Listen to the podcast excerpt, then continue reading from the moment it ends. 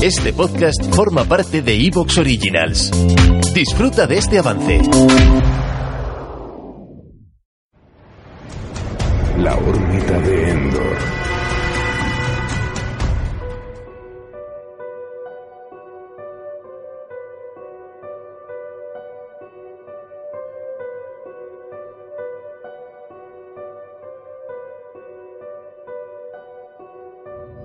Saludos mundo. Hoy hablamos de una de esas películas que pasaron desapercibidas en su estreno en cines. Hicieron una taquilla muy pobre, pero que luego, después de haber pasado por las salas comerciales, llegan a los videoclubs y se recuperan. Y en muchos casos, como en esta ocasión, pues el boca a boca cumple con su función. Hoy hablamos de Donnie Darko. Y ya sabéis cómo funciona esto por aquí. Es una obra que ya tiene sus añitos, así que la vamos a analizar con spoilers desde ya, desde este minuto. Una película que bien podríamos empezar diciendo que no es para todo el mundo y que nos ofrece, sí, bueno, una historia típicamente familiar con personajes comunes que son atormentados por demonios domésticos, ¿no? De lo cotidiano, que se van a ver inmersos en una situación extraña donde hay un viaje en el tiempo, una fusión perfecta ahí entre la ciencia y lo paranormal de hecho, casi podríamos decir que lo que hay aquí es una ciencia paranormal, donde no hay un motivo absoluto para que ocurra lo que ocurre y donde, en fin, por mucho que haya gente, incluyendo su propio director, ¿no? Con ese director's cut torpe y desafortunado, que pretenden explicar todo lo que ocurre, siempre ha habido y va a haber cabos sueltos de resolución difícil en esta historia. Y yo os pregunto si pudierais retroceder solo con la mente, pongamos un mes o unas pocas semanas. Dos o tres semanas como mucho. Y volvierais a vivir ciertos momentos, ¿evitaríais otros? ¿Haríais cosas que no hicisteis en la primera vivencia de esos días? ¿Qué haríais? Recordad que si no se hacen las cosas exactamente como la primera vez, puede que no lleguéis a ese futuro en el que retrocedisteis en el tiempo podría acabar la cosa, porque sé yo, en un futuro completamente diferente, vuestras vidas podrían haber cambiado hasta pareceros irreconocibles, ¿no? Y lo peor de todo es que eh, no podríais volver, por mucho que quisierais, a la versión 1 de vuestras vidas. Así que un mes, unas pocas semanas, pueden cambiar muchísimo el rumbo de vuestras vidas, mucho más allá de lo que se puede imaginar en primera instancia.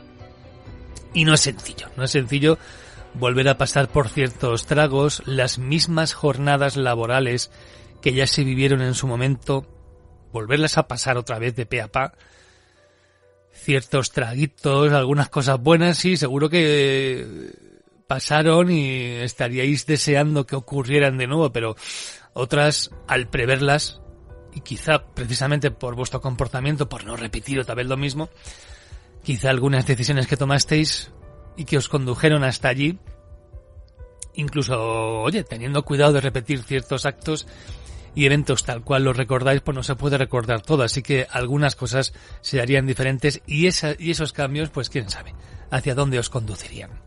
Por un lado está bien, porque puedes apostar un pastón al resultado de un partido que tú ya conoces, eh, puede que varios partidos incluso, comprar un décimo concreto y específico que te has molestado en memorizar, y eso conceda ciertas cantidades de dinero que puedan llegar a cambiar tu vida, tu economía.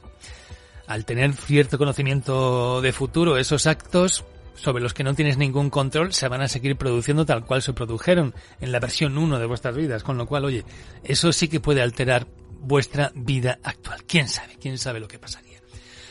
O no, o haríais exactamente las cosas tal cual ocurrieron la primera vez dentro de cierto orden para no hacer cambios muy drásticos. En fin, el tiempo es una cosa muy muy seria. Yo no creo que el tratamiento del tiempo y de las paradojas que se hace aquí en Donnie Darko sea muy preciso. Creo que además hay algunos aspectos de la trama bastante inexplicables. No, se llega a ni siquiera con las versiones del director ni con las teorías que hay por ahí se llegan a explicar ciertos momentos y algunas otras cosas son más interpretación de uno que, que una versión exacta, precisa, incontestable. Yo no creo que haya muchas teorías incontestables aquí, ni siquiera las del creador, francamente. Yo mucho me temo que Donnie Darko es ese tipo de peli donde lo que, bueno, no se puede saber a ciencia cierta, pero que algunos analistas de Internet sí que han explicado por activa y por pasiva, se haya podido generar una especie de falsa sensación de que todo está atado y bien atado, y que todo tiene un porqué y una explicación, y si no lo has pillado es que no te has enterado de la peli. A mí me hace un poquito de, de gracia todo eso, ¿no? Cuando alguien ha leído una teoría y ya automáticamente se apropia de ella y ya la defiende a ultranza sin contrastarla muchas veces y sin verificar si eso que se está defendiendo tiene mucho sentido. Y cuando llega alguien y dice que no lo entiende, como que se le abofetea con la explicación que se ha leído en primera instancia. Yo creo que hay cabos sueltos y además son cabos sueltos dejados adrede en esta peli que mm, si alguien se ha molestado en explicarlo es pura y llanamente por su interpretación y que por lo tanto esos interrogantes que están ahí y sobre los que nosotros vamos a también en este programa intentar ofrecer luz a esas oscuridades, nunca, nunca desde un punto de vista de sentar cátedra y decir esta es la verdad y tengo la potestad de decir lo que es cierto y lo que no, y el que no esté de acuerdo conmigo está equivocado.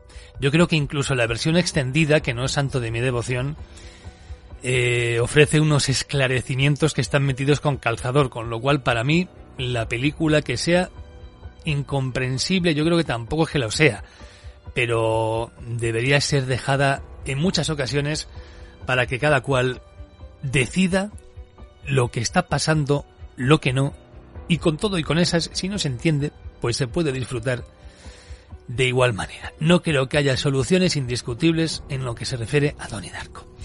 Así que nada, esto es lo que os ofrecemos esta semana. Vamos a descongelar este especial que ya llevaba grabado pues, unos cuantos meses. Yo creo que desde primeros de este año nos vamos a disfrazar de conejo aterrador y vamos a procurar disfrutar del análisis de una historia que sí explota cerebros, pero que también se puede ver así muy ligeramente y que nos hizo descubrir a un Jake Gyllenhaal sensacional. Por supuesto con sus pros y con sus contras aquí en Lode, la órbita de Endor, así que nada, soy Antonio Runa y tenemos que despegar ya.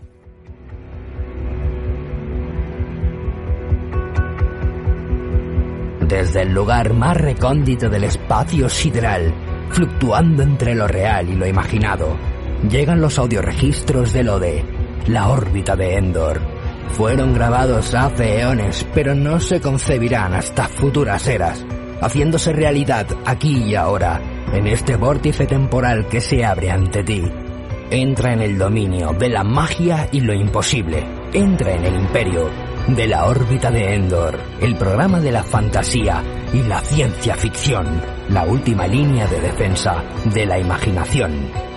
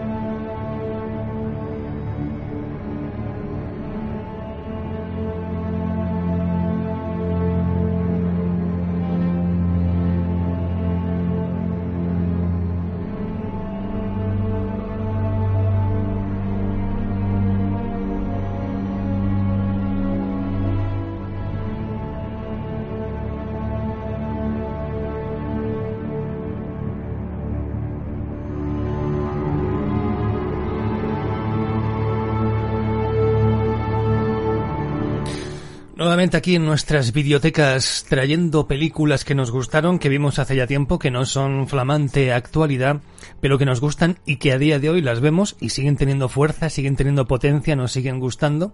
O por lo menos es mi caso. Yo con Donnie Darko, sí es verdad que yo vi la primera, o sea, la primera vez que vi la película me quedé un poquito loco y no acabé de entender, pero me gustó tantísimo que quise, quise enterarme. Y ya con un segundo visionado, ya intentando buscar qué está pasando aquí, te montas tus teorías, tus hipótesis, aunque es una historia que siempre deja flecos.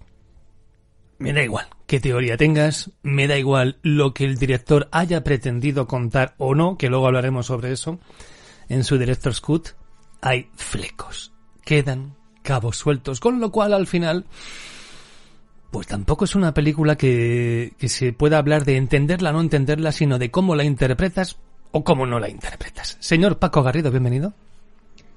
Pues bien hallado. La verdad es que con muchas ganas de hablar de esta película porque me parece que es una de esas películas que dan para debate.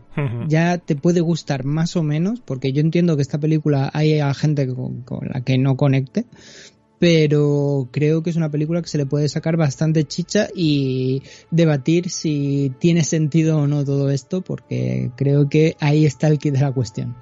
De todas, de todas formas, es una película que se disfruta, es una película que tiene un algo que es hipnótica, que es enigmática y que yo creo que, que funciona muy bien. Así que Donnie Darko es nuestra biblioteca de hoy.